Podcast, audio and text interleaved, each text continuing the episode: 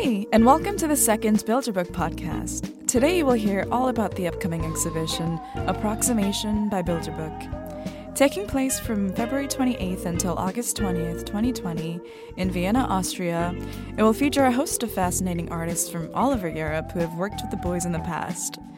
Approximation by Bilderbook is curated by Bilderbook, Fresh Max, Klaus Krobeth. Und von mir, Yannick Schäfer, hallo zusammen. Ihr hört das Approximation Spezial zur Bilderbuchausstellung, die ab dem 28. Februar im Wiener Museumsquartier stattfindet. Vielleicht geht's euch auch so. Die Magie vom Bilderbuch besteht ja schon lange nicht mehr nur in der Musik, sondern auch im ganzen bunten Wilden drumherum. In Videos, auf Bildern, bei Shows, Aktionen und so weiter. Ich wollte wissen, wie diese Welt zustande kommt und wer dafür verantwortlich ist. Dafür bin ich die letzten Monate durch Europa gereist und habe Stories gesammelt. Eigentlich nur, um die Ausstellungstexte zu schreiben. Aber dann waren so schöne Geschichten dabei, dass wir irgendwie gedacht haben, da sollten wir doch eigentlich einen Podcast draus machen. Ich habe Underdogs getroffen, Psychologinnen, Köche und sogar ehemalige Anwälte. Alle verbindet eins. Die künstlerische Zusammenarbeit und eine mysteriöse geistige Verbundenheit mit Bilderbuch. Ihr bekommt gleich einiges zu hören. Geschichten von Heulkrämpfen, Weltuntergängen und Lobeshymnen auf die Kraft des Vertrauens. Es wird emotional, politisch und mitunter auch spirituell. Unser Stichwort ist dabei der Titel der Ausstellung, Approximation. Das bedeutet so viel wie Annäherung und kommt eigentlich aus der Naturwissenschaft. Da beschreibt dieses Wort die unendliche Annäherung einer Kurve an eine Gerade. Wir sehen das so. Wenn jemand ein Kunstwerk schafft, ob das ein Musikstück ist oder ein Foto, dann kommen dort immer zwei Dinge zusammen. Das innere Gefühl, also die Beobachtung der Künstlerin oder des Künstlers, und der Ausdruck, den diese Person damit erzeugt. Wenn das gut geht, wenn die Approximation gelingt, dann kann man als Betrachterin etwas von diesem ursprünglichen Gefühl spüren. Man nähert sich also an. Und nicht nur das. Ob man nun einfach die Musik hört, in eine Ausstellung geht oder zusammenarbeitet, so wie hier Bilderbuch mit den Künstlerinnen und Künstlern, es geht immer um Annäherung. Und dann auch um die Frage, woran denn eigentlich? Und wie kann das überhaupt gelingen? Das alles hier ist also sowas wie ein Lobgesang auf Gemeinschaft und Zusammenarbeit. Und deshalb treffen wir in diesem Podcast auf einige der zentralen Figuren, deren Namen euch nachher bestimmt viel mehr sagen als jetzt gerade. Zumindest ging mir das am Anfang so. Freut euch auf Mafia Tabak, Dalia Spiegel, Neven Allgeier, Stefan Marx, Elisaveta Porodina, Clemens Löffelholz, Leonardo Scotti und einen gewissen Maurice Ernst. Viel Spaß dabei.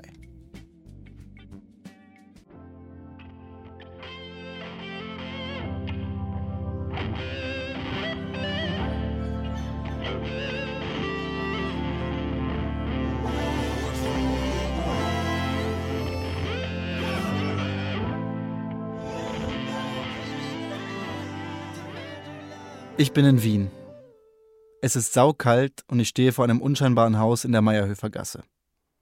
Ein Lastenaufzug bringt mich ganz nach oben in den fünften Stock. Von da sind es noch ein paar Stufen, dann stehe ich im Atelier von Mafia Tabak. Überall stehen riesige Leinwände herum und gefühlt hunderte angebrochene Farbtuben. So wie sich das für einen echten Künstler gehört. Ja, ich bin Mafia Tabak, bin äh, eigentlich schon 29 Jahre alt, jetzt, wo ich drüber nachdenke. Äh, äh, komme aus der Steiermark, aber lebe jetzt schon seit zehn Jahren in Wien und arbeite hier, bin aber viel unterwegs und ja, arbeite als freischaffender Künstler oder als bildender Künstler, irgendwo dazwischen. Er hat das Cover und die ganze Verpackung für das aktuelle Album Vernissage My Heart von Bilderbuch gestaltet. Jedes von den Motive im Album drinnen waren eigentlich Originalformate. Also das, das, das Cover an sich habe ich genau eins zu eins so gemacht, auch die Rückseite und alle Inlays, die waren quasi eins zu eins gemalt. Und das Poster, das ist ja ein großes Poster drinnen beim, beim, beim Album, das ist quasi eine Originalleinwand. Die steht sogar da. Das ist da hinten irgendwo. Erst einmal zum Background von Mafia Tabak. Er hat gerade die Schule beendet, als er für sich entscheidet, mehr als nur klassisches Graffiti zu machen. Er geht nach Wien. Grafikdesign oder ein regulärer Job sind für ihn natürlich keine Option. Er will lieber was ganz Eigenes aufbauen. Man könnte vielleicht auch sagen, eine eigene künstlerische Sprache finden. Ja, dadurch, dass ich halt an, dass ich mit der Malerei eigentlich aus dem Graffiti komme, habe ich lange Zeit gar nicht gewusst, dass es so, dass es die, die Art von, von Lebensweg gibt. Jetzt war das eigentlich, und, und ich probiere jetzt da halt auch irgendwie die Energie und den Spaß, den ich draußen habe, wo ich die Bildwelt draußen schon erschaffen habe, probiere jetzt da, ohne dass ich per se jetzt da Graffiti auf Leinwand mache, aber probiere doch den Schwung und die, die Komposition und mein Ort, wie ich halt Malerei verstehe oder gelernt habe, mir selber beigebracht habe, probiere auf die Leinwände halt irgendwie zu umzusetzen und halt da die, dass das halt da die Energie transportiert, die ich da habe und so probiere ich das aufzubauen eigentlich. Was mir bei deinen Bildern sofort auffällt, die sind bunt, die sind groß. Nicht total abstrakt, aber auch nicht figurativ. Oft scheinen die mehr aus mehreren Bildern zu bestehen. Mal entdeckt man Figuren, daneben gekritzeltes oder auch mal skizzenhaftes. Manchmal brechen riesengroße Schriftzüge die Bildebene. Das Poster aus der Platte, von dem er eben erzählt hat, hängt inzwischen übrigens bei mir überm Sofa. Vor ein paar Tagen habe ich mich dabei ertappt, wie ich eine Viertelstunde lang die Kreatur angestarrt habe, die mich aus der Mitte des Bildes irgendwie enttäuscht anguckt. Erst dann fiel mir auf, wie faul die Sonne daneben aussieht und dass ein kleiner Käfer das Bild hochkrabbelt. Mir gefällt diese Mixtur, auch wenn ich nicht immer weiß, was ich mir da gerade angucke. Vielleicht sagt das auch mehr über mich aus als über Mafiatabak. Vielleicht fasziniert das auch die Menschen, dass ich einen anderen Zugang habe, wie eben so klassischer, sagen wir so aus der Universität kommender Maler, weil einfach weniger.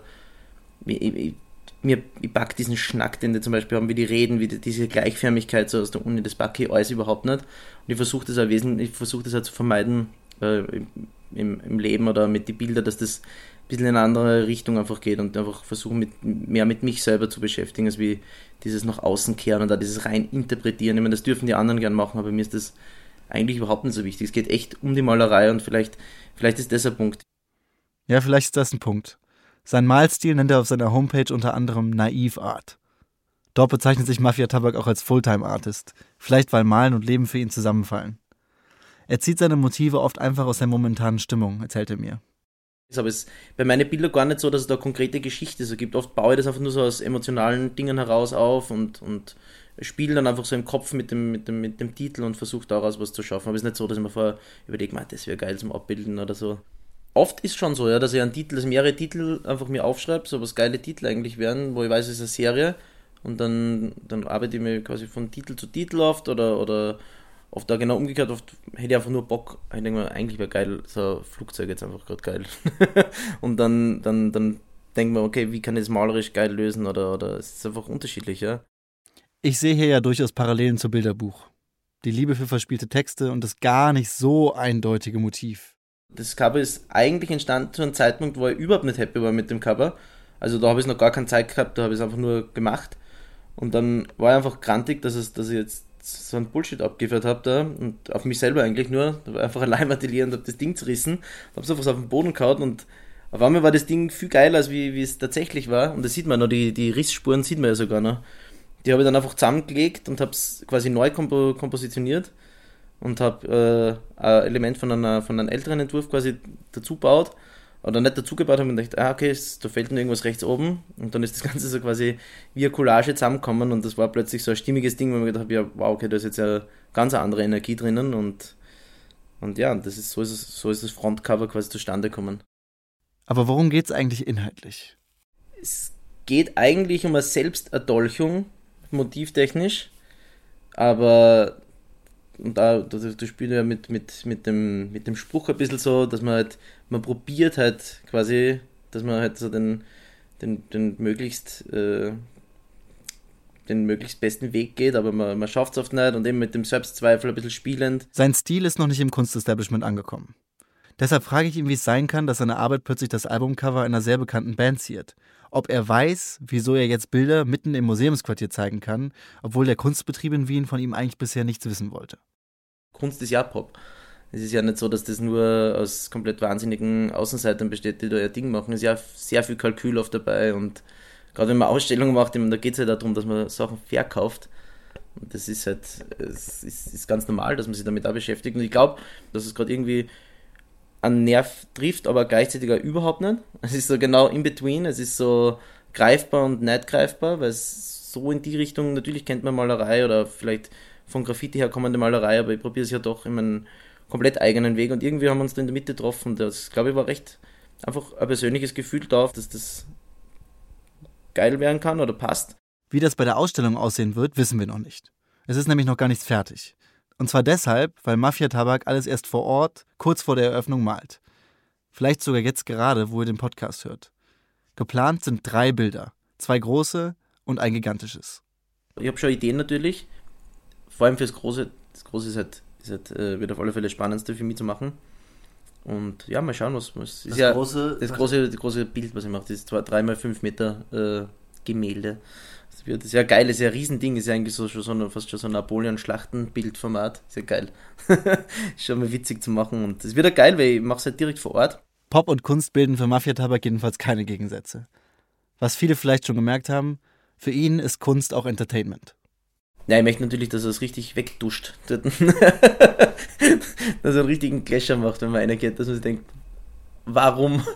Ja, das ist einfach fasziniert, dass es einfach groß und, und, und, und so bescheuert wie ich mal. Ich möchte ja mit meiner Malerei äh, entertainen, ich möchte ja Leute zum Lachen bringen. Oder das ist ja eigentlich mein Grund. Ich bin ja eigentlich, ich erzähl, ich weiß nicht, ich bin ja bei, bei generell eher lauter veranlagt und, und mir freut es, wenn Leute mit mir Spaß haben. Und so sehe ich das in der Malerei auch. Das ist ein großer und das Malen sehr weniger äh, seriös betrachten. Nicht so, nicht so streng, nicht so förmlich, nicht so aufgeladen.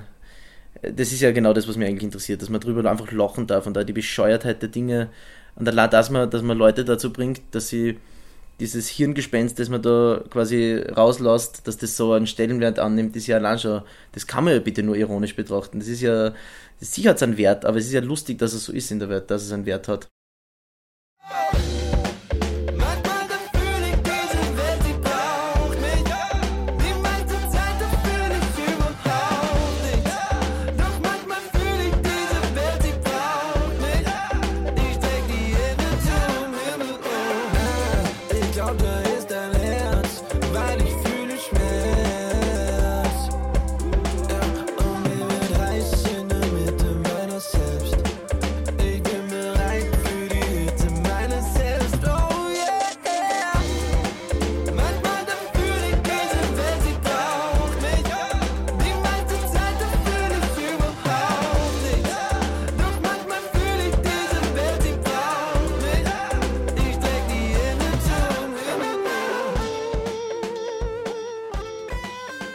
Paar Stunden später sitze ich im Wohnzimmer von Dalia Spiegel.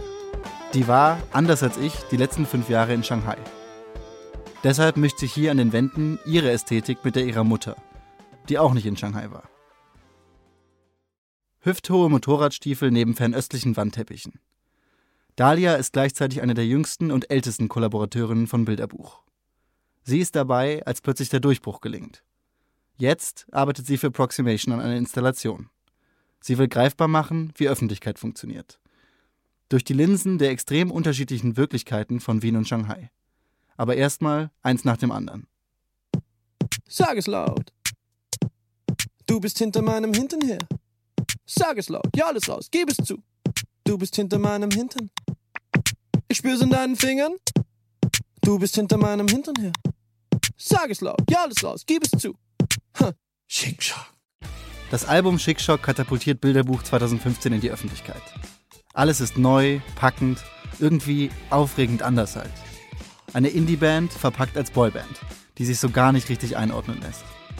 Dalia Spiegel schießt die Fotos für Schick Shock und sorgt dafür, dass dieses übertriebene, ekstatische Popgefühl auch sichtbar wird.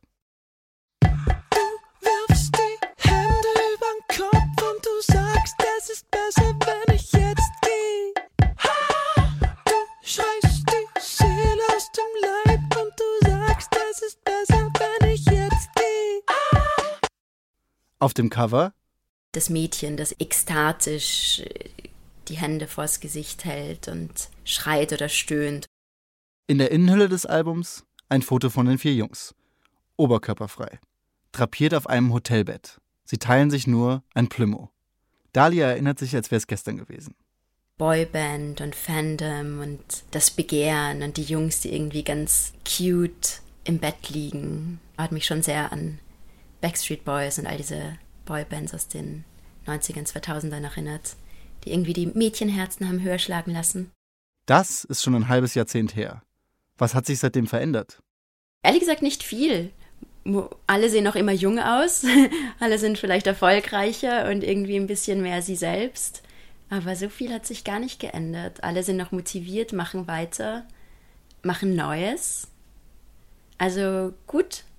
Es hat sich auf jeden Fall, wenn sich was verändert hat, dann definitiv zum Guten, hätte ich gesagt. Dali hat in der Zwischenzeit ein Restaurant in Shanghai geführt, der 24 Millionen Metropole an der chinesischen Ostküste. Dort liefen auch Events. Zum Beispiel die größte Queer-Party-Reihe der Stadt. In Dalias Welt kulminieren Essen, Fotografie, Mode und Freiheitsdrang. Immer im Vordergrund die Nähe zum Menschen. Egal ob im Clinch mit dem Überwachungsstaat China oder halt im beschaulichen Wien mit faschistoiden Anwandlungen. Freiheit bedeutet für Dalia oft auch, kritisch gegenüber der Mehrheit sein zu müssen.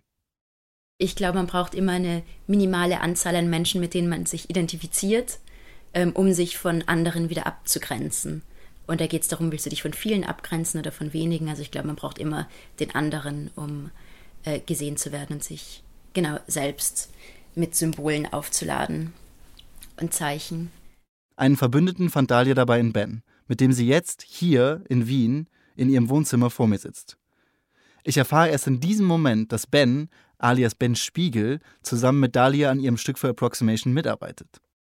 Ich habe einen ganz anderen Hintergrund und deswegen ist es auch recht interessant, weil ich eigentlich in Deutschland Jura studiert habe und dann auf einem Auslandsjahr in Shanghai eben war und dort Dalia kennengelernt habe. und seitdem nie wieder an einer Jura-Universität irgendwie gesehen war. Ich habe ihn vom rechten Pfad. Vom Pfad des Rechts. Vom Pfad des Rechts exakt Genau. abgebracht.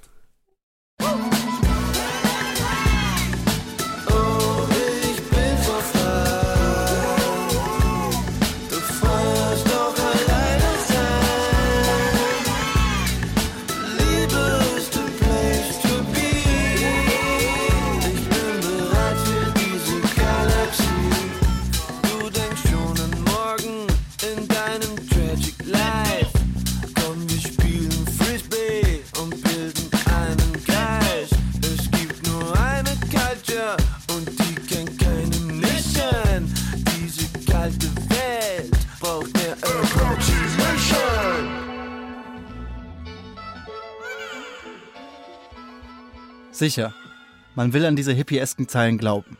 Und man kann sie auch ganz unironisch mitsingen. Aber kommen wir wirklich irgendwann alle unter einem Dach zusammen? Ben erzählt mir von seinen Erlebnissen als Sonderling in den Straßen Shanghais. Egal, ob ich jetzt einen Anzug anhabe oder ob ich halbnackt mit langen blauen Haaren durch die Straße laufe, ich bin immer der komische Westler. Und der werde ich auch immer sein. Und das war recht interessant einfach, weil plötzlich einfach nicht Normen nicht mehr wirklich existieren, weil sie aber für einen selbst natürlich ein enormes Privileg, klar, ähm, nicht mehr anwendbar waren. Bens Sichtbarkeit entscheidet darüber, welche Rolle ihm in der Gesellschaft zukommt. Dalias und Bens Erlebnisse in fünf, naja zwei Jahren Shanghai fließen jetzt auch in ihr Werk für Approximation ein. Sie bauen eine Performancebühne, welche die Zuschauerinnen betreten können. Es dreht sich grund grundsätzlich um eine Installation, deren Mittelpunkt eine Bühne sein wird, die ausgestattet noch sein wird mit Kameras und Monitoren und Sound- und Tonspuren. Und wir wollten eigentlich Machtdynamiken im Bereich Überwachung, aber auch im Bereich Starkult und eben im zwischenmenschlichen, gesellschaftlichen Kontext auch gut und kurz und prägnant darstellen. Dalia und Ben haben es auf die narzisstischen Tendenzen im Menschen abgesehen. Wie wirkt sich eine Bühne auf unser Bild von uns selbst und anderen aus? Wir alle wollen Aufmerksamkeit und Sichtbarkeit. Aber zu welchem Preis?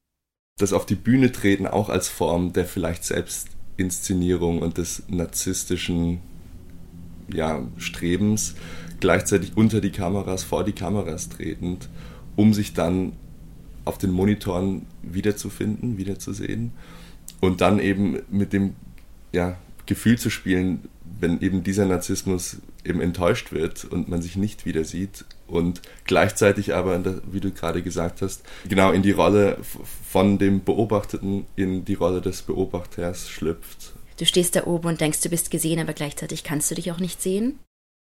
Die Bühne von Dalia und Ben verfolgt also einen sehr experimentellen Ansatz. Die Dynamik von Selbst- und Fremdbild lässt sich nicht planen. Und wie weit kannst du immer dein Bild beeinflussen? Und bist du immer Herr? Und was wird mit deinem Abbild gemacht? Wolltest du es überhaupt hergeben? Hast du das alles irgendwie im Vorhinein dir schon gedacht, was da passiert wird, worauf du dich da einlässt? Und kann es nicht immer auch anders gelesen werden? Gilt nicht genau das auch für Bilderbuch, die bei diesem Projekt auf viel Kontrolle und Deutungshoheit verzichten?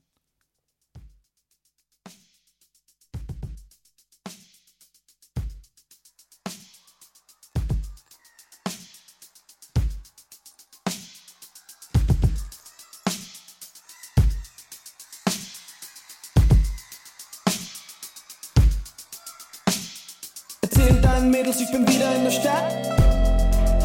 Heute Nacht, ewig wach. Nur mit dir.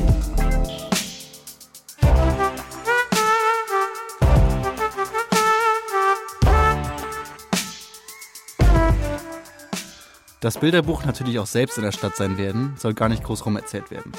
Zumindest möchten Maurice, Mike, Peter und Pille bei der Ausstellung nicht im Zentrum stehen. Trotzdem habe ich natürlich auch ein bisschen mit Maurice gesprochen und der bestätigt viel von dem, was sich unter anderem auch schon im Gespräch mit Dalia angedeutet hat. Das Abgeben von kreativer Kontrolle gehört zum System vom Bilderbuch. Wenn es überhaupt ein System gibt.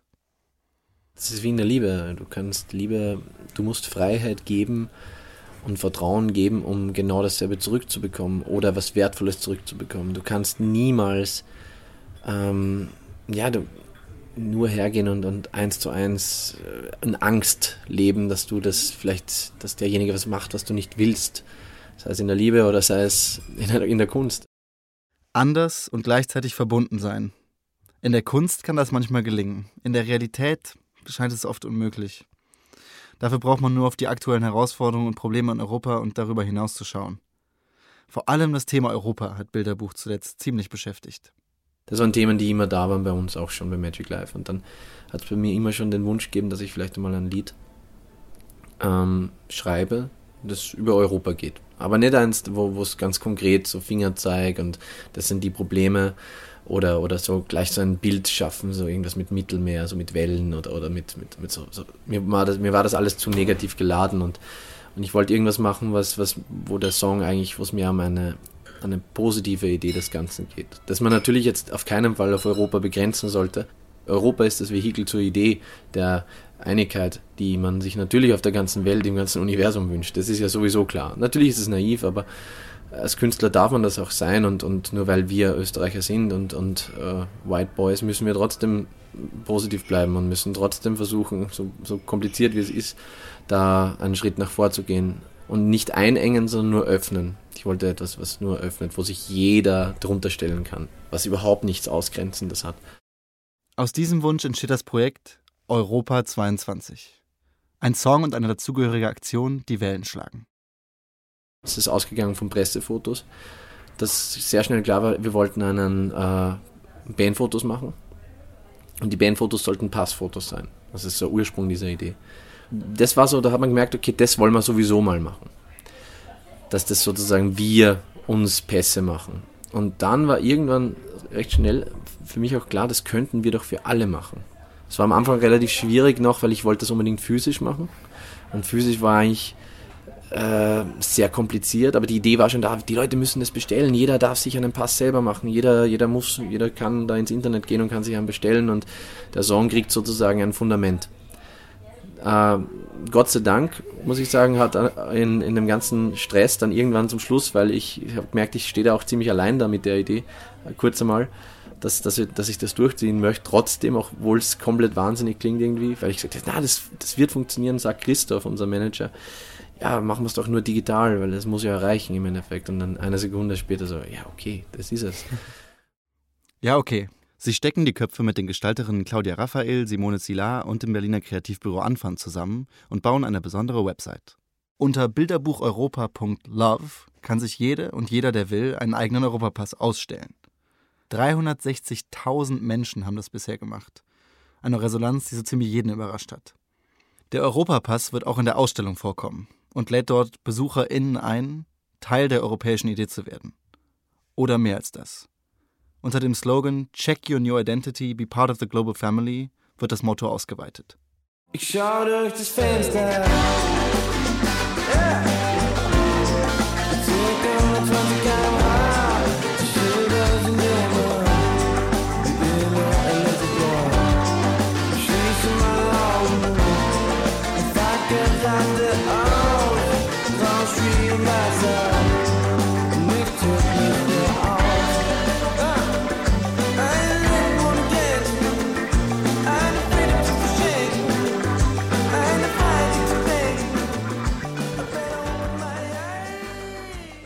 Bevor ich das Gespräch mit Maurice beende und Wien verlasse, will ich noch auf eine Sache hinaus.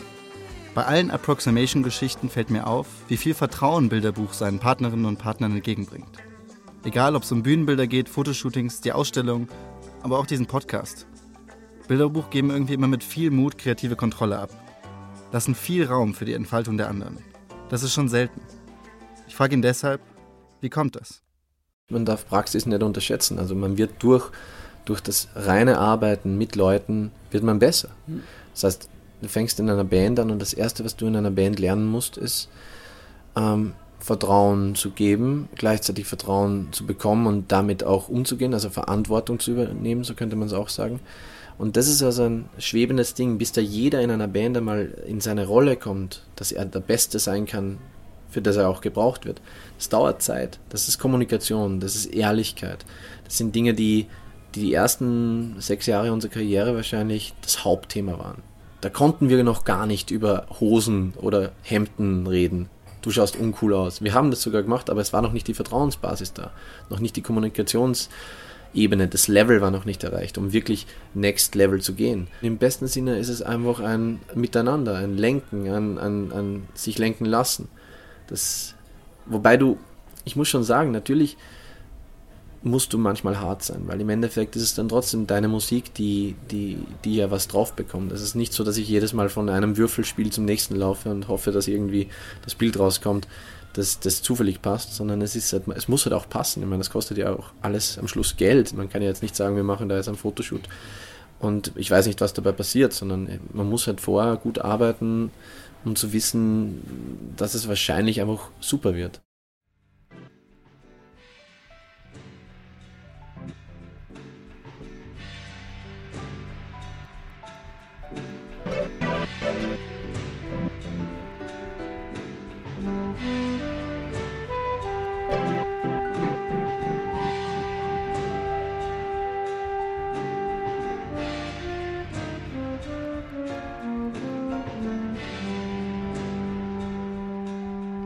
Zeitsprung.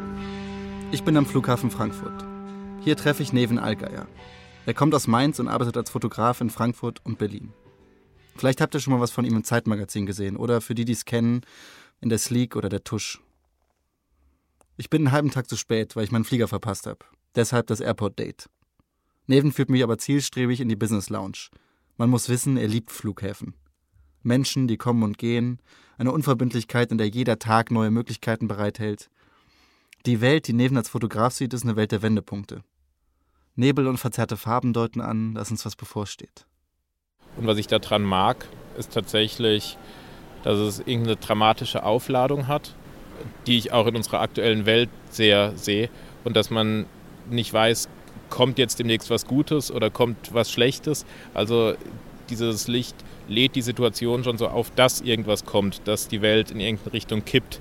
Und äh, es taucht dann irgendwie die banalen Situationen oder so vermeintlich banale Situationen immer irgendwie so eine Dramatik, wo man aber auch nicht weiß, ist es im positiven Sinne eine Dramatik oder ist es im negativen Sinne eine Dramatik. Aber dass wir an irgendwie so einem kritischen Punkt stehen, finde ich, kann man darüber ganz gut ausdrücken. Ob es bei dem kritischen Punkt um einen Anfang oder ein Ende geht? Das wissen wir nicht und das weiß auch Neven nicht. Er begreift sich nämlich auch nur als einen Teil des Geschehens.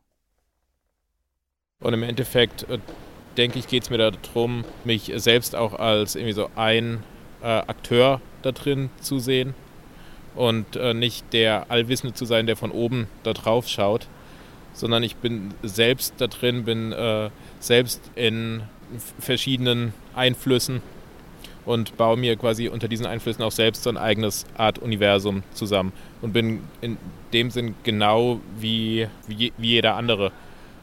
Und ich glaube, das ist mir schon immer auch bei meiner Arbeit sehr wichtig gewesen, dass man nie in dieses, in diese so vermessene Position kommt, zu sagen, man hat jetzt irgendwas so verstanden oder schaut auf irgendeine andere Gruppe so von oben herab und sagt, so funktioniert ihr, sondern ich sehe mich genauso als Teil davon. Ich verstehe, warum Bilderbuch und Neven Allgeier zueinander gefunden haben.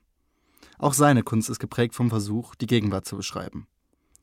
Er löst diese Aufgabe ebenso spielerisch, nicht verbissen. Der Zufall kann ein Freund sein, man sollte ihm gegenüber offen bleiben. Selbst auf ein wiederkehrendes Motiv bei Neven, den Sonnenuntergang, ist kein Verlass. Beweisgefällig? Die Entstehung des Covers für das Bilderbuchalbum Mea Culpa. Heute ist Display so schwarz, so schwarz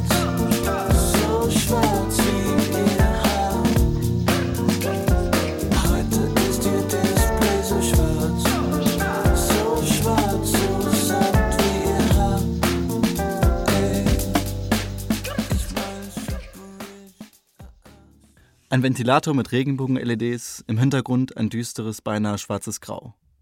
Eigentlich sollte das Cover anders aussehen. Das Ganze habe ich hier fotografiert, also hier im Taunus, oben auf dem Berg. Im Endeffekt sollte das, äh, dieser Ventilator vor einem relativ schönen Sonnenuntergangshimmel fotografiert werden. Weil es aber im November war, war das Wetter sehr äh, wechselhaft und plötzlich ist eine Wolke hochgezogen. Und im Endeffekt haben wir diesen Ventilator in der Wolke fotografiert.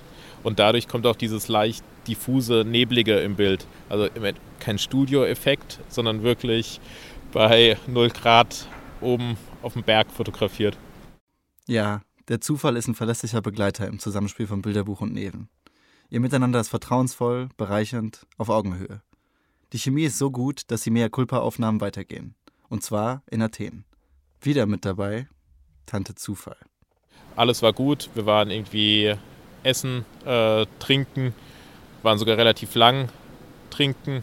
Wir sind dann um vier, fünf zurück ins Hotel gekommen, hatten aber abgemacht, dass wir um 6 Uhr aufstehen, um noch den Sonnenaufgang als Option B zu fotografieren. Das haben wir dann auch gemacht nach einer Stunde Schlaf, sind hochgelaufen zur Akropolis und im Endeffekt sind das dann auch die Bilder geworden, die in die Platte gewandert sind. Vielleicht verstehen sich Neven und die Band intuitiv so gut, weil alle auch global denken? Später zieht sie sogar bis nach Dubai. Eine weitere Parallele?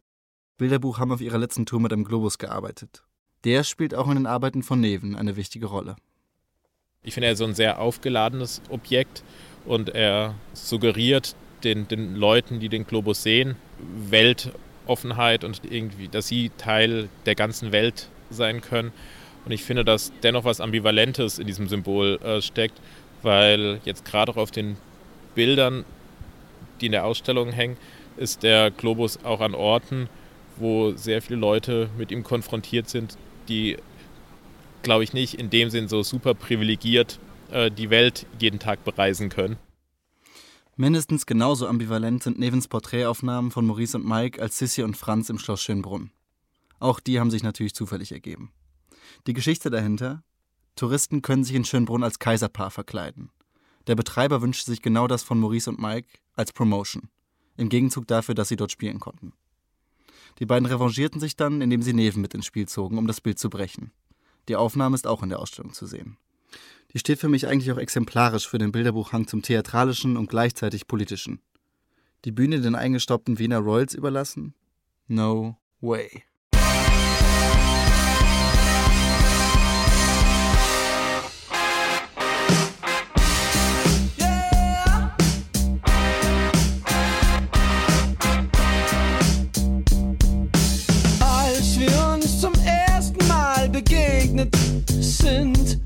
Schuppen von den Augen geregnet.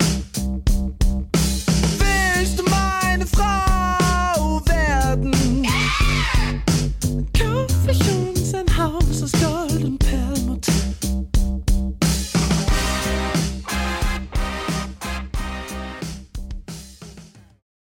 Es ist Mittwochmorgen und schon wieder arschkalt.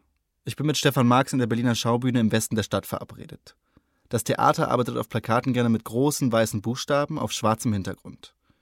Bei Stefan ist es auch so, nur eben genau umgekehrt. Seine Skizzen und Zeichnungen sind schwarz, der Grund ist weiß. Sie hängen in Galerien, schmücken riesige Häuserwände, aber auch Plattencover, Keramikvasen, T-Shirts und Skateboards. Marx und Bilderbuch kommen erstmals im Frühling 2018 in Kontakt, als es darum geht, die Bildwelt der Single Eine Nacht in Manila zu entwickeln. Do you want to see Manila?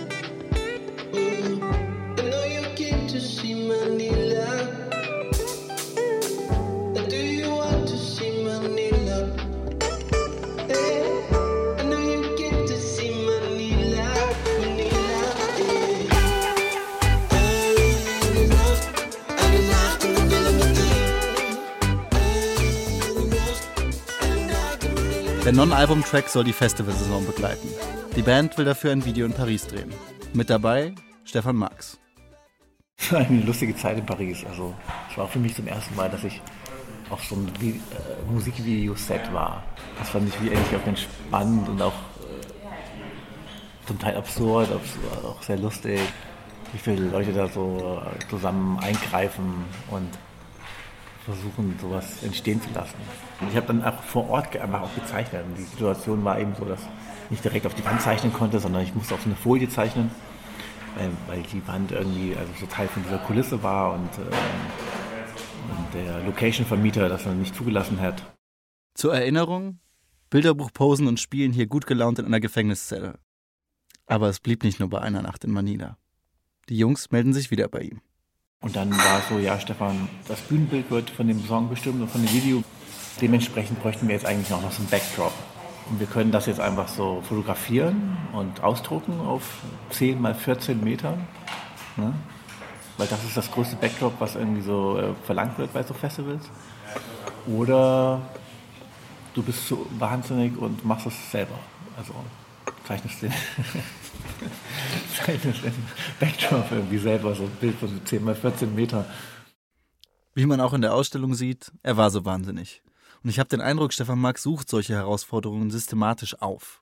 Ich mag so Sachen gerne, die so ein bisschen so, also so Sachen, die definitiv auch scheitern können. Also man denkt so, scheiße, ich krieg's doch nicht hin oder das sieht kacke aus. Oder ich habe mir dann den Riesenstoff bestellt, Tierschickel dafür ausgegeben und das sieht irgendwie nicht gut aus, aber die Tour beginnt schon in zwei Tagen und so. Also es hat mich natürlich auch gereizt, so ein Riesenbild zu zeichnen, was irgendwie so einer Festival-Öffentlichkeit zugetragen wird und, ähm, und eben einfach ein Bild im ganz anderen Kontext letztendlich stattfinden lässt. Marx hat also kaum Zeit und vor allen Dingen keinen Ort, an dem eine so große Plane mal eben tagelang bemalt und zum Trocknen ausgelegt werden kann. Am Ende klappt aber alles. Und zwar im beschaulichen Totenhausen, seiner Heimatstadt. Dann, so, dann habe ich so den Teil eingeläutet, den ja, der auch ein großer Teil von diesem Projekt für mich war. Und zwar ähm, eben in diesem besagten Ort Totenhausen, wo, ich, wo meine Eltern auch immer noch leben. Und meine Mutter, äh, die managt das Dorfgemeinschaftshaus in Totenhausen. Das ist so ein Veranstaltungsort für alle möglichen Vereine und Feiern, die man so in so einem Dorf macht. Und sie hat tatsächlich eine Grundfläche von 10 mal 10 Metern. Gemeinsam mit seiner Familie malt Stefan also das riesige Backdrop. Es soll danach sehr bald die großen Tourbühnen zieren. Auch das wird in der Ausstellung zu sehen sein, allerdings in unerwarteter Form. Für Approximation stellt Marx außerdem noch Vasen her. Mich erinnern die an die Welt von Bandmerch, also so Bandshirts zum Beispiel. Die Vasen haben auch was Markantes oder sogar Plakatives. Aber wie beim Merch auch, versteht man solche Objekte eigentlich erst richtig, wenn man den Gesamtkontext kennt. Die Vasen von Marx haben irgendwie auch was Existenzielles, einen bestimmten Unterton. Von außen sind die irgendwie aufwendig bemalt, aber hinter der Fassade ist ja eigentlich ja, Luft und Leere. Geht es ihm da vielleicht um die Idee von Ruhm? Oder diesen Kontrast von öffentlicher Person und echter, komplizierter Lebenswirklichkeit? Auch der Manila Backdrop ist ja nicht unbedingt ein Objekt der puren Lustigkeit. Ich denke dabei an Wahnvorstellungen, Isolation und innere Konflikte. Wir leben in einer Zeit, in der Pop zum Glück auch über sowas spricht.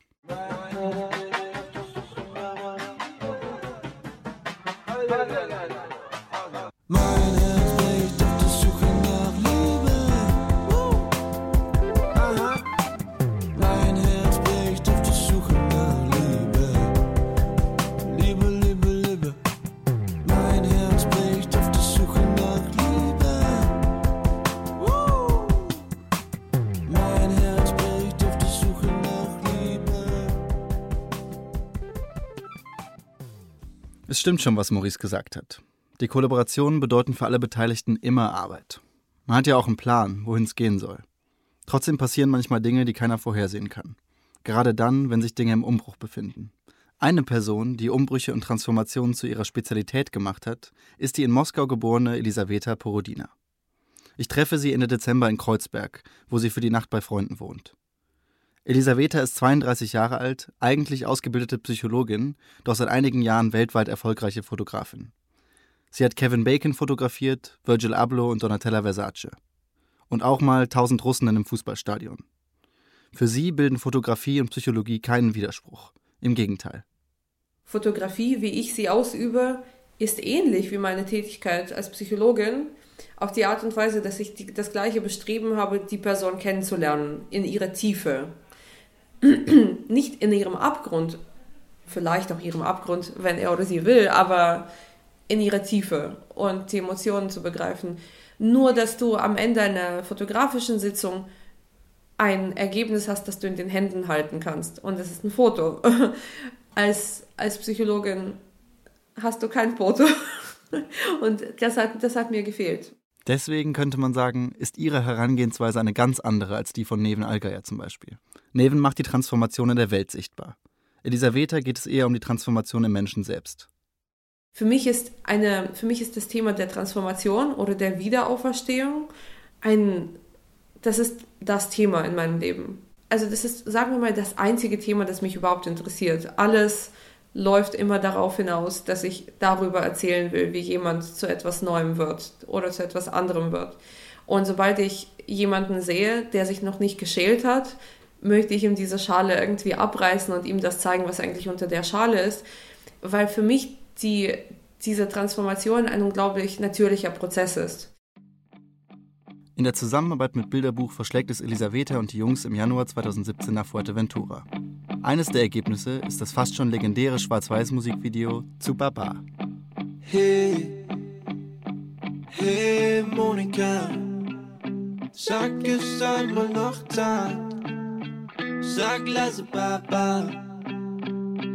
Hey, hey Monika, wie früher, ah, ah, sag leise Baba.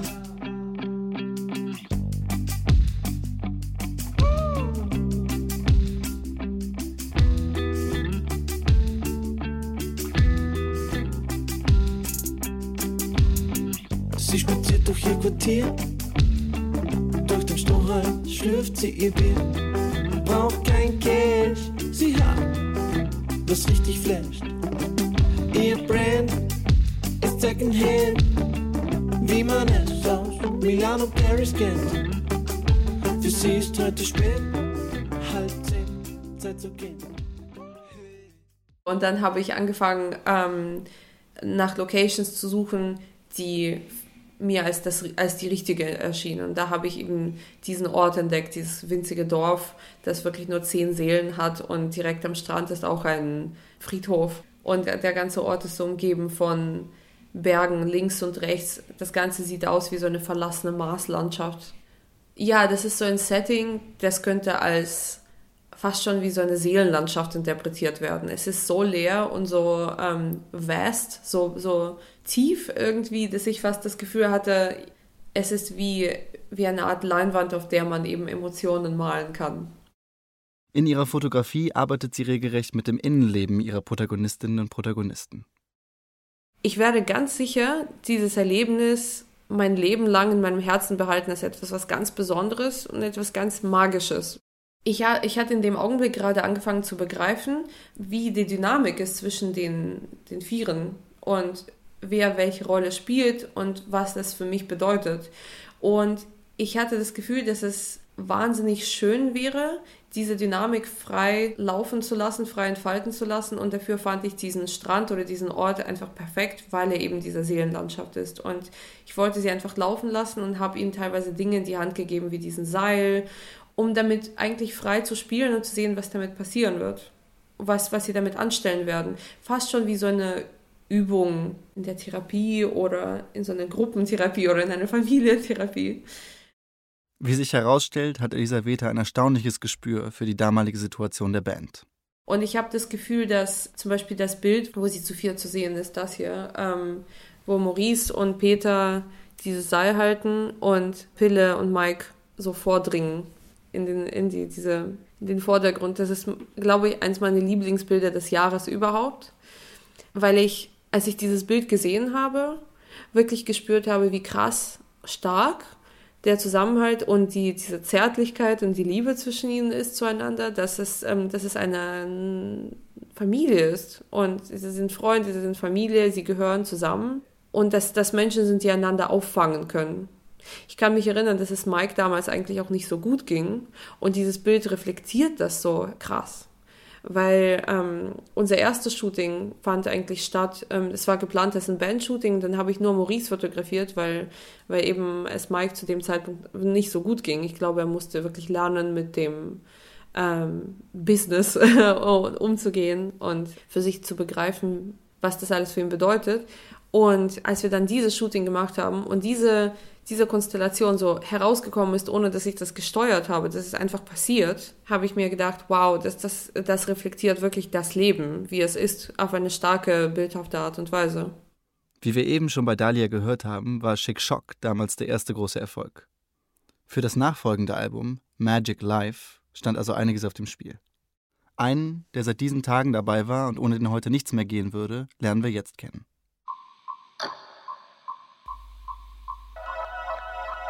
Bye.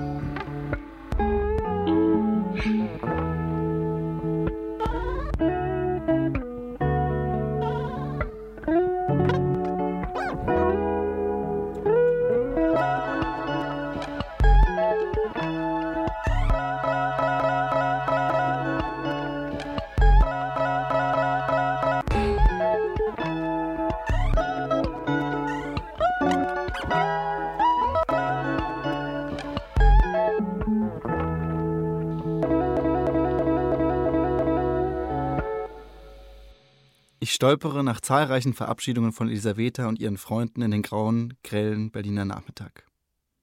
Ohne die Treffpunkte so geplant zu haben, treffe ich gleich ums Eck Clemens Löffelholz, den Maestro der Bilderbuch-Bühnenauftritte. Clemens ist 30 Jahre alt, arbeitet in München und entwirft Bühnen. Aber nicht nur das. Von der Dramaturgie bis zum Licht, seit fast fünf Jahren kümmert er sich um alles, was Live-Shows besonders macht.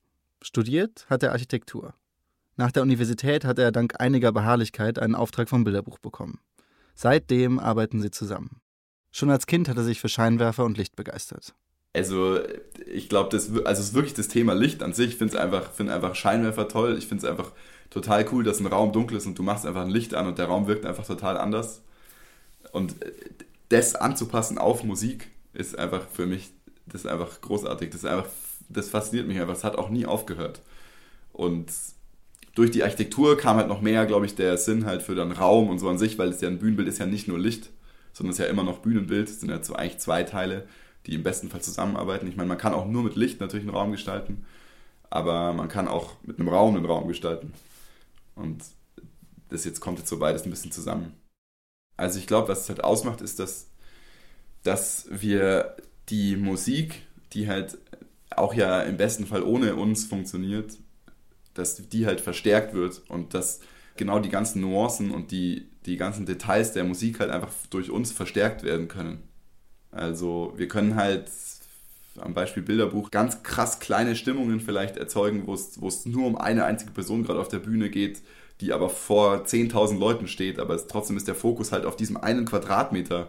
Das ist einfach spannend, das ist einfach eine, ist halt eine Spannung, die entsteht. Das heißt, die Leute gehen einfach zwei Stunden zu einem Konzert und sind dann im besten Fall, denken sie halt dann an, an nichts anderes weil sie halt irgendwie überwältigt sind von der Kombination aus Musik und Visuellem. Und das macht halt, das, ich krieg selber immer noch Gänsehaut in manchen Momenten und das ist halt cool. Ich finde es halt schön, das quasi zu teilen. Als ich mir das Gespräch mit Clemens im Nachhinein nochmal anhöre, merke ich, wie oft es um das Vermischen von Sinnesebenen geht. Für ihn als sogenannten Lichtdesigner ist das aber ganz normal. In den USA ist Lichtdesigner übrigens eine gängige Berufsbezeichnung. Hierzulande lässt das Wort oft noch Fragezeichen aufploppen. Für Clemens und Bilderbuch ist es aber ganz natürlich, sich zu fragen, wie Sound aussehen kann. Ja, ja, ja. Mitzi und ich schauen heute nicht fern, weil auf Netflix ist sich entscheidend so schwer. Also fahren wir schnell ins Megaplex, da wo sich das Licht in die Augen flext. Wo du den Sinn verlierst von Success und Stress. Die dort getrennte Wege gehen auf einem Boden, der glänzt wie eine Galaxie. Galaxie. Galaxie. Aber eine Galaxie auf die Bühne zu zaubern, erfordert manchmal so viel Arbeit, dass man es kaum aushält. Das führt auch manchmal echt zu krassen Momenten. Also bei der letzten Tourprobe bin ich bin dann auch halt komplett erschöpft und dann rücke ich halt mit Maurice zusammen und dann weine ich halt eine Stunde, weil ich einfach fertig bin. So. Weil ich einfach sage, hey Maurice, ich kann jetzt nicht mehr, ich kann einfach jetzt nicht mehr. So, und dann ist es gut und dann zwei Stunden später hat man sich erholt und dann hat man wieder so neue Energie oder so, weil es einfach gar nicht anders geht. Aber bevor wir nicht abbauen müssen, hören wir halt auch nicht auf, noch weiter meinetwegen an der Show rumzubasteln. Im Gegensatz zur Fotografie muss das Ergebnis physisch transportierbar sein und wiederholbar. Man darf ja nicht das Logistische vergessen. Das technische Setting muss in verschiedenen Locations funktionieren. Das unterscheidet die Arbeit von Clemens auch vom Theater, wo die Bühne immer am gleichen Ort steht. Auch wenn für die Installation oft noch viele technische Details durchgespielt werden müssen. Auf spontane Eingebungen wollen und können Maurice und Clemens nicht verzichten. Das beste Beispiel? Die Sneaker Wall, inspiriert von Sneakers for Free. Sneakers for free, sneakers for free, sneakers for free, sneakers for free. Sneakers for free, sneakers for free, sneakers for free, sneakers for free, sneakers for free, sneakers for free.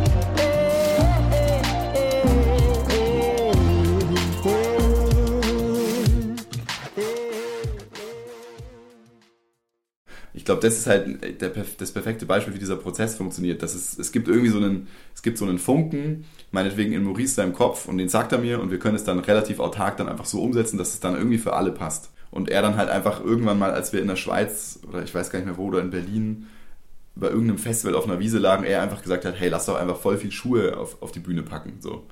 Und genauso war das dann auch. Also es gibt diesen, es gibt diesen Funken, der das dann irgendwie antriggert, ein halbes Jahr vor der Tour. Und dann ähm, fangen wir halt an, damit rum zu experimentieren. Ich habe dann tatsächlich auch mal so ein Hängemodell gebaut mit irgendwelchen Schuhen, die ich noch bei mir rumliegen hatte. Habe halt probiert, wie könnte das sein. Dann haben wir das irgendwie ausgeschrieben, äh, verschiedene Firmen angefragt, die, ob die das bauen können, wie die das bauen würden überhaupt, weil das ja eigentlich gar nicht so easy war, wie man das transportiert, wie kann man das schnell auf- und abbauen, es sind irgendwie 1200 Stück. Wie kriegt man das in 20 Minuten auf einem Festival dahingehängt? Auch die aktuelle Bühne, die in der Ausstellung zu sehen ist, haben Bilderbuch und Clemens zusammen entwickelt. Ich weiß noch genau, wo wir saßen, in so einem Hotel an so einem, auf so einer Terrasse, vor uns war ein Pool und dann vor uns war das Meer und Palmen und, und dann haben wir irgendwie einfach angefangen, irgendwie Gegenstände zu sehen und überlegt, hey, Moment mal, eigentlich ist doch das, der ganze Prozess gerade so chaotisch, diese zwei Alben, die eigentlich, ja, wieso sind es überhaupt zwei Alben? Es ist super wenig Zeit, es gibt irren Zeitdruck, es ist alles total bunt und verwirrt und eigentlich chaotisch. Und warum setzen wir das dann nicht auf der Bühne fort? Ähm, ich glaube, wir waren uns ziemlich einig, dass Minimalismus nicht quasi der richtige Weg ist, das zu beschreiben, sondern dass es eigentlich genau das Gegenteil sein muss. Also überlegten sich alle im Verbund Gegenstände, die in der heutigen Zeit für Ambivalenz stehen, gemischte Gefühle ausdrücken. Zum Beispiel ein übergroßer Wasserhahn, eine riesige Flugzeugtreppe oder ein leuchtender Globus, der mit One Earth unterschrieben ist.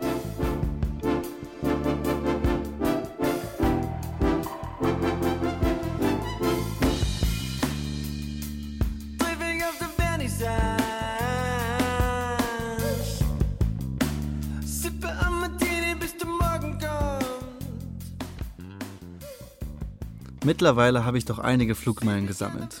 Das gefällt mir eigentlich eher nicht so. Mitte Dezember steige ich jedenfalls noch einmal auf eine Flugzeugtreppe, aber eine normal große. Mein Ziel? Mailand. Dort lebt und arbeitet Leonardo Scotti. Er ist jung, schön und ein Stern im Himmel der italienischen Modefotografie. Jung heißt hier 31, also genau genommen nur halb jung. Aber ich bin auch 31 und wir sind uns einig, also er und ich, dass das sehr jung ist. Über Leonardo oder Leo, wie er genannt wird, erfahre ich heute noch einige überraschende Dinge. Auch wenn Scotty an sich gar nicht so gerne Geschichten erzählt. I don't tell uh, I don't tell uh, tell I don't yeah, tell stories I'm not uh, uh, romantic I'm not uh, I think I have some concept uh, I have the, I, I, I try to really put my my personality in photography Bevor wir aber klären, wie er und Bilderbuch zusammenkamen, erstmal die Key Facts zur Einordnung. Interessant ist, dass es mindestens zwei Leonardo Scottis gibt. Der eine ist der private. Der war seit seiner Jugend vor allem eines, Sprayer. Er und seine Freunde gehörten zu den berüchtigsten Sprühern der Stadt. Auch heute noch schweift sein geübter Blick über Graffitis oder Flächen, die geeignet dazu wären, markiert zu werden. Vielleicht auch deshalb hat seine Dachgeschosswohnung einen sehr guten Blick auf die anliegenden Bahntrassen. Der zweite Leo ist Fotograf und Vorzeigeästhet. So what I really care is that an image has a perfect composition, uh, a perfect balance in color, and uh, of course I like uh, have a little uh, bit uh, pop uh, style, but not always. And I don't want that these things is what represents me. And so maybe sometimes I try to spend mo- for months. I try to not take pictures that can be like connected to a pop, a colorful style. Der zweite Leo ist Leonardo der Künstler. Sechs Jahre lang lernt und arbeitet er beim legendären Magazin Toilet Paper, bei dem die künstlerische Subversion zum Prinzip erkoren wurde. Das weltberühmte Künstlerduo Maurizio Cattelan und Pierpaolo Ferrari hat damals von der Kunstwelt die Nase voll. Man wollte ein Printmagazin betreiben, welches Kunst zugänglicher macht. Cattelan ist übrigens der gleiche, der 2017 eine funktionierende Toilette aus 18 Karat Gold ins New Yorker Guggenheim gestellt hat. Werktitel Amerika. Diese gleiche Toilette wurde später vom Museum Donald Trump angeboten, als der sich für eine Privatsammlung einen Van Gogh ausleihen wollte. Dass etwas von dieser pflegelhaften Haltung abgeperlt ist, überrascht daher nicht. Leo ist seit 2016 selbstständig und das durchaus erfolgreich. Sein Markenzeichen Stillleben, vermenschlichte Tierbilder, Fotos von Menschen, die uns den Rücken zudrehen. Seine Bilder bleiben hängen. Sein Rezept? Farben, die sich eingraben und raffinierte Komposition. I think colors are a way to get in touch with some part of the brain. Uh, the, composition uh, it's more historical and uh, it's something that comes more from from the past, and you grow up inside uh, with your view. It's really connected to how you train your eyes. But the color is something like super uh, straight, like super impulsive, super immediate for the brain. Die Komposition als das kulturell Erlernte, die Farbe als das Unmittelbare. Doch obwohl seine sehr unmittelbaren Bilder auf Aufmerksamkeit abzielen, ist jedes Foto für ihn ein intimes Ereignis, in dem er primär seine eigene Stimmung verarbeitet. It's like every picture could be a self-portrait of my, myself in a way, and it, it, depends from which is the condition of my mind in that moment. Maybe I'm super happy and I feel like I have to shot a cock uh, smiling with, under with the blue sky, but then maybe I don't know. Sometimes I can be very uh, frustrated, so I don't know. I, I, I like to shoot huge ball of tape or wrap and then these things can completely stay together because it's the same way that i'm I, I, sh- I i kind of explain these two things in the same way which is the aesthetic of my photography Die angesprochene Strategie, das Rückenfoto, ist auch in der Approximation-Ausstellung zu begutachten. Die Aufnahme von Mikes Rücken und Hinterkopf ist bilderbuchspezifisch und gleichzeitig allgemeingültig. Das Bild macht letztes Jahr komplett losgelöst vom Bandkontext sogar viral die Runde. Die einrasierten Smileys von Mike stammen übrigens von Freshmax, der die Approximation-Ausstellung auch federführend kuratiert.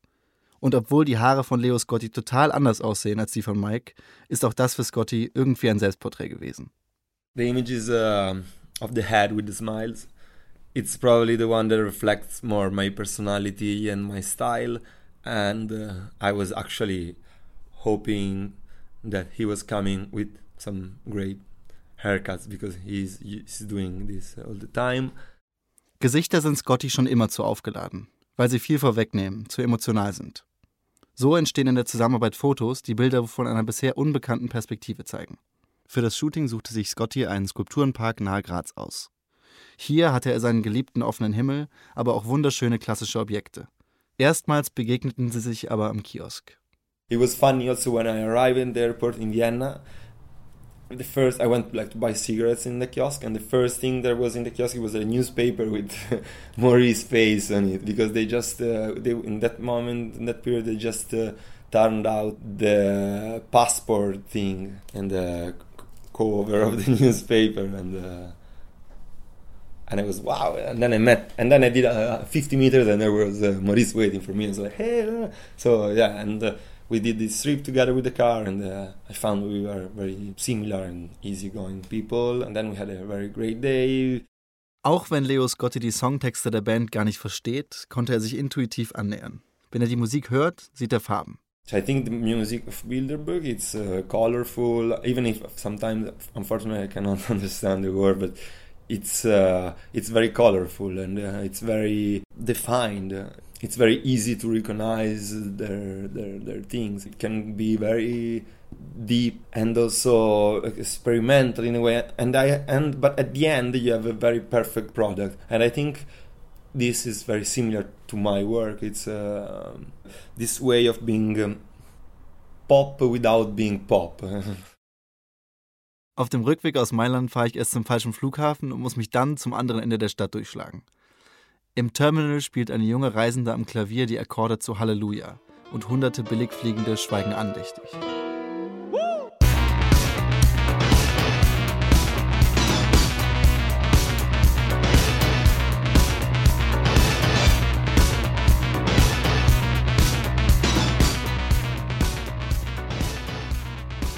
Das war so etwas wie der Audioritt durch Approximation, die Ausstellung vom Bilderbuch. Aber ihr wisst ja spätestens jetzt, Audio ist bei Bilderbuch eben nicht alles. Ihr könnt die Ausstellung vom 28. Februar bis 20. August im Wiener Museumsquartier ansehen. Aber aufgepasst! Die One Earth Bühne wird an vier Terminen zwischen April und Juli nicht in der Ausstellung, sondern auf Festivals stehen. Und zwar beim Amadeus Award, bei Rock am Ring, Rock im Park und beim Deichbrand Festival. Wie gesagt, wir haben jetzt von sieben Künstlerinnen und Künstlern gehört, aber in der Ausstellung sind natürlich noch viel mehr Menschen vertreten. Zum Abschluss möchte ich mich auch nochmal bei den verantwortlichen Personen bedanken, die so viel Zeit und Mühe investieren und dabei auch so viel Vertrauen abgeben. Insbesondere hervorheben möchte ich Christoph Krege, den immer im Hintergrund agierenden Manager der Band, der auch jetzt am liebsten unerwähnt bleiben würde. Sorry. Herzlichen Dank auch an Freshmax und Klaus Kobert. Die beiden betreuen das Projekt seit der Idee und bis zum Ende der Ausstellung. Sie gehen mit extrem viel Herz an eine Arbeitseinstellung heran, von der jeder, auch ich, sehr profitiert. Für die dramaturgische Mithilfe am Podcast danke ich Philipp Kressmann und fürs Mastering Timo Mehrländer. Mein Name ist Yannick Schäfer und euch viel Spaß auf der Ausstellung.